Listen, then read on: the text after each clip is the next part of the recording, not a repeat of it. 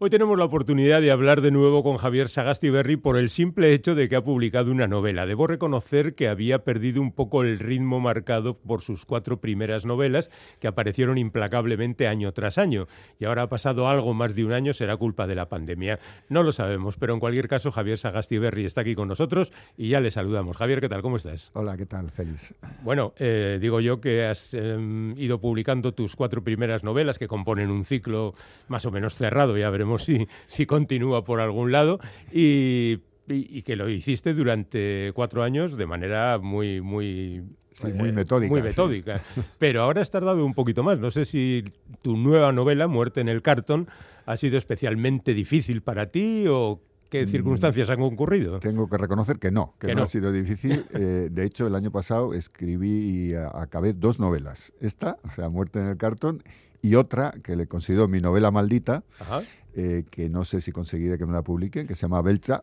Y Belcha es uno de los personajes que aparece en esta novela, que es un asesino profesional y que viene del mundo de ETA. Entonces, claro, como la otra novela ya trata un poco más, viene a ser casi como un lazadillo de Tormes de un, escrita por un militante de ETA, pues eh, es como de más difícil colocación la novela. Y la tengo ahí, pero bueno, he ido a novela por año, la verdad. Sí, sí, sí, claro, ya, eh, yo sabía que estabas escribiendo la de Belcha y luego de repente me encuentro con Muerte en el Cartón, o sea que, bueno, vayamos por parte. Cerrado el ciclo anterior, con las dos protagonistas que te acompañaron durante cuatro novelas, aunque hay aquí una pequeña mención en este libro. Eh, sí.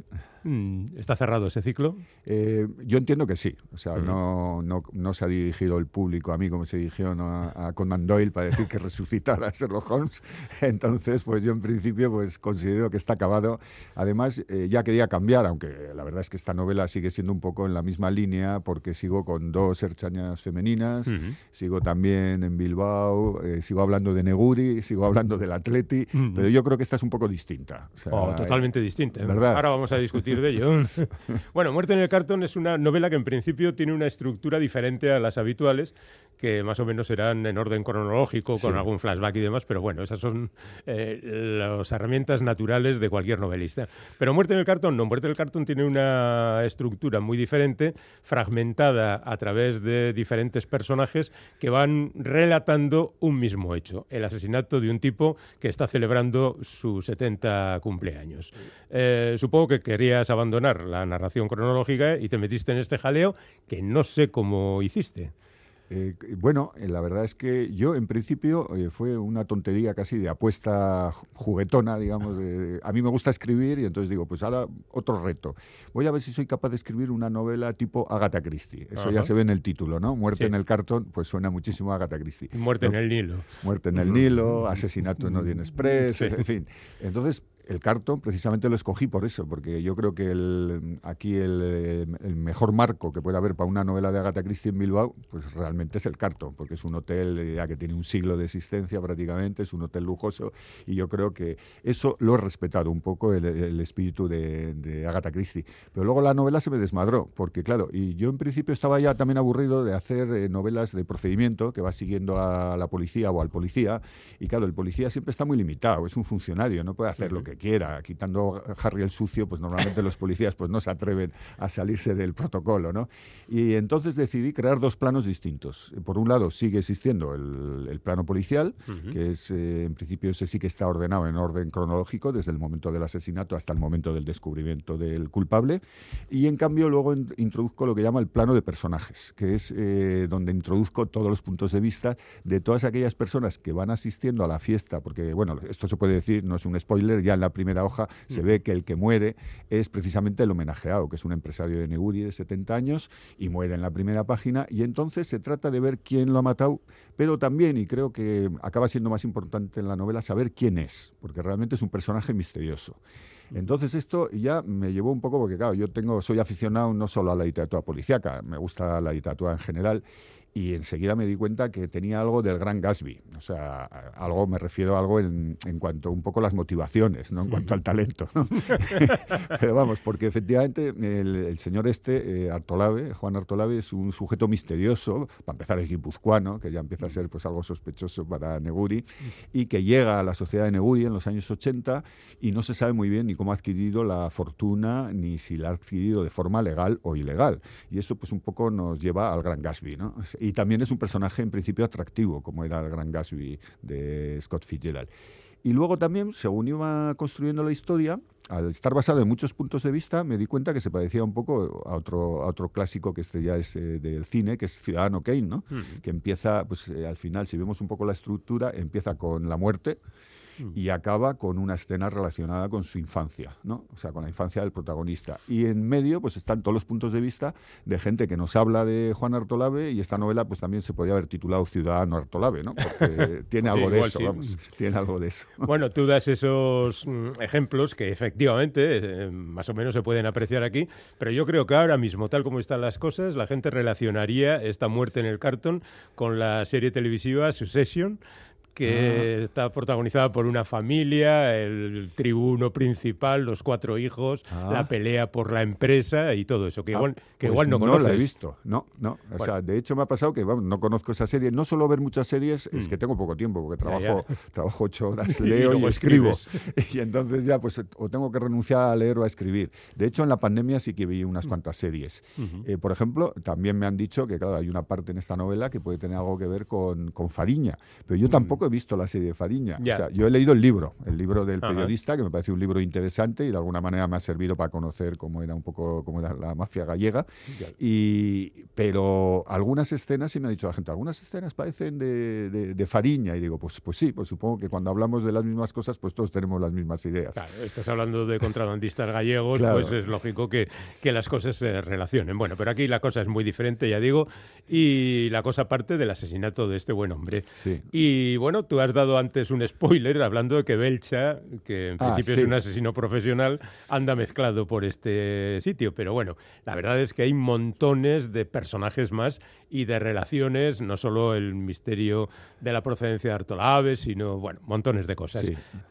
¿Cómo te has manejado con los personajes? Quiero decir, eh, pues lo haces fundamentalmente en dos momentos: la llegada de los personajes a la fiesta ah, y el momento del asesinato del, del preboste este de, la sociedad.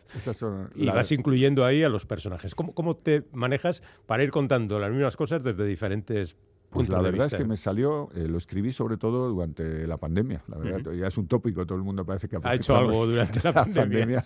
Eh, yo, como no podía salir de casa, pues yo trabajaba, teletrabajaba y entonces a las 6 de la tarde, después de, acabar con el trabajo, de 6 a 9 me ponía todos los días con la novela.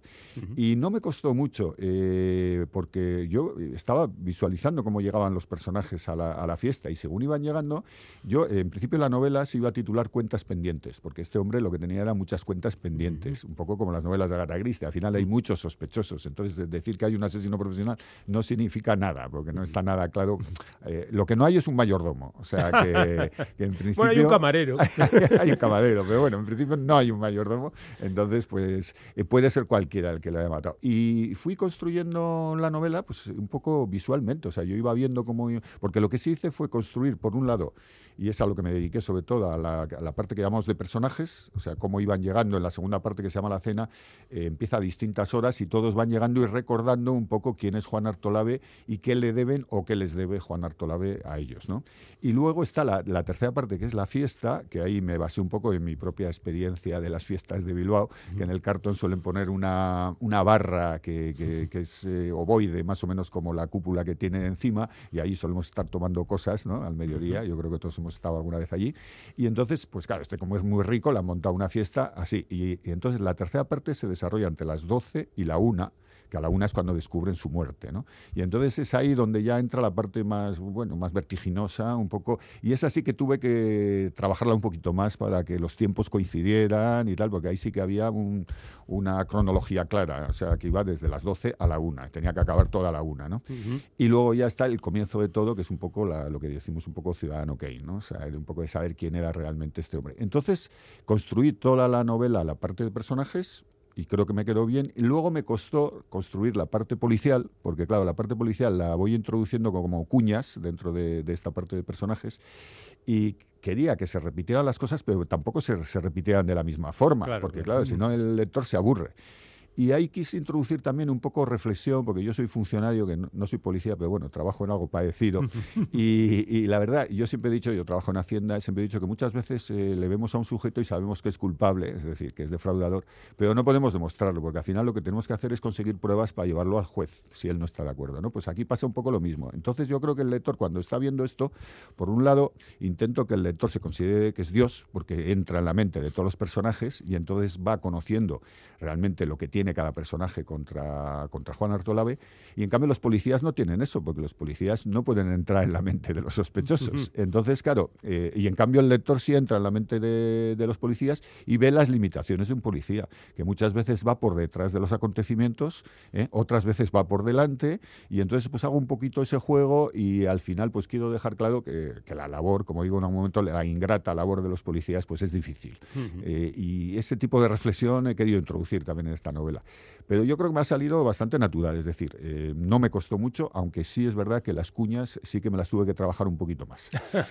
bueno, a diferencia de las novelas de Agatha Christie, aquí además, después del asesinato principal, todavía hay alguna muerte más. Ah, sí, eh, Quiero decir, con todo esto, que tú tenías que tener la novela muy bien pensada ya cuando te pusiste a escribirla, porque aquí no puedes cometer ningún error, ¿no? Pues no, no, la verdad. Eh, dejaste que fluyera. Cambié hasta el culpable. Ah, sí. Qué bueno. Yo siempre me ha pasado ¿eh? En las novelas, eh, lo que me gusta a mí de escribir novelas, de momento policíacas, porque es lo único que he escrito, es que tengo una idea general de lo que quiero eh, pero muchas veces cambio el final. O sea, muchas veces según estoy escribiendo, eso que decía yo, alguna vez he sido también lector de, memorias de escritores y tal, que siempre están diciendo que los personajes se les van, ¿no? Y yo decía, qué chorrada y tal. Bueno, pues es verdad, se les van. o sea, a, mí por lo menos se me van. Y entonces hay momentos en que estás ahí escribiendo y dices, pero ¿cómo va a ser este el culpable? O sea, es imposible. Y entonces tienes que volver un poco para atrás y cambiar algunas... Bueno, a veces ni cambio. O sea, voy para adelante, voy para adelante, voy para adelante y luego ya en la reescritura sí que tengo que arreglar las cosas que, disuenan un poco, ¿no? Mm. Y, ya te digo, no lo tenía muy trabajado, eh, podía haber habido más muertes o menos, o sea, no tenía muy clara cuántas muertes iban a haber. lo que estaba claro, eh, la estructura general de que moría Juan Artolave Juan Artolave era un tío raro y un tío con muchas cuentas pendientes, eso sí que está en la novela. Y que alguno de los que tenía una cuenta pendiente iba a tener los suficientes huevos para matar, pues también. También. Y a partir de ahí lo que va saliendo, que al final cristaliza en muerte en el cartón, y como decías tú al comienzo de la charla, con dos protagonistas que quizás se parezcan algo a tus dos protagonistas anteriores, porque son dos mujeres, herchañas, que investigan, de alguna manera rivales.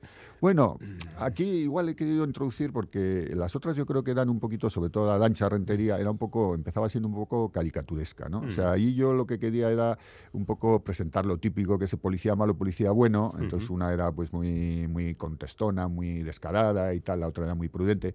Aquí más o menos las dos son bastante prudentes. En principio sí que parece que puede haber una rivalidad entre ellas, porque parece que una le pisa a la otra la plaza, que eso es típico en, las, grandes organizaciones, no solo funcionarios, sino también en las grandes empresas. Pero yo creo que al final se establece una gran amistad entre ellas y en parte gracias al Atleti. O sea, entre ellas, y luego también un problema que tiene una de ellas con su hijo se arregla también con el Atleti. Y yo, que, no, que soy guipuzcoano, en principio el Atleti para mí no es importante.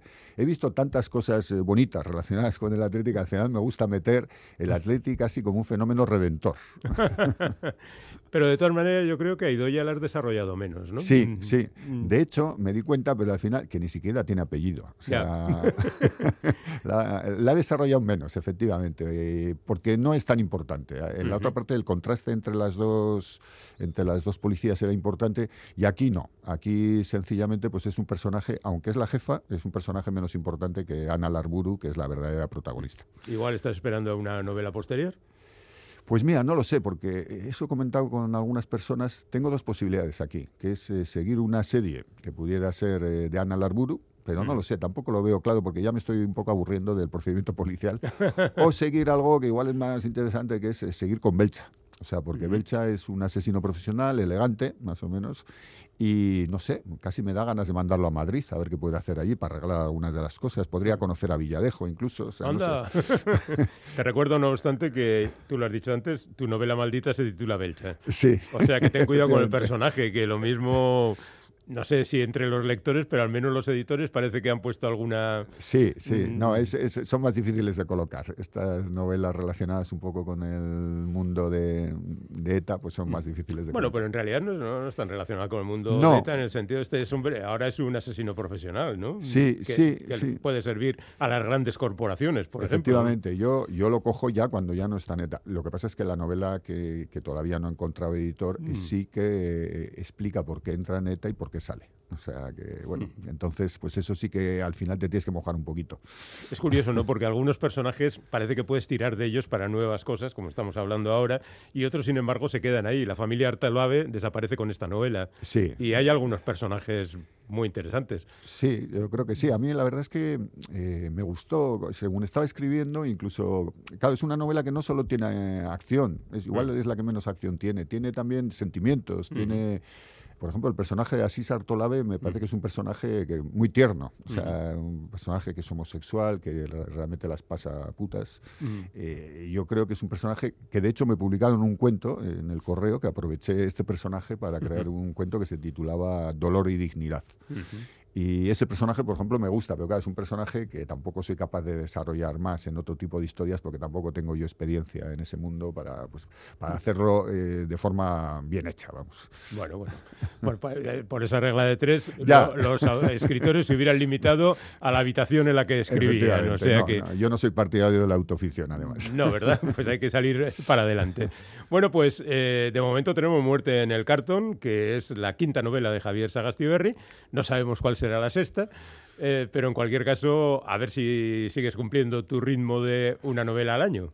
Ando un poco perdido ahora, o sea, yo creo que, estoy, como no tengo muy claro, yo creo que esta vez me voy a atrasar por lo menos año y medio. Ah, o sea que hasta el 23 no esperamos nada. Hasta el 23 bueno, salvo que la maldita salga. Ah, bueno, vale. Habrá que ir hablando con editores, por si acaso. Efectivamente, en ello ando. Bueno, en cualquier caso, Muerte en el cartón está ahí, acaba de aparecer, y siempre es una satisfacción recibir una novela de Javier, porque además de disfrutar de la lectura, tenemos oportunidad de charlar con él. Así que, compañero, ya sabes, aquí un amigo, para cuando quieras, pásate por aquí. Muchas gracias, Félix, siempre me recibes muy bien. Hasta luego. Hasta luego.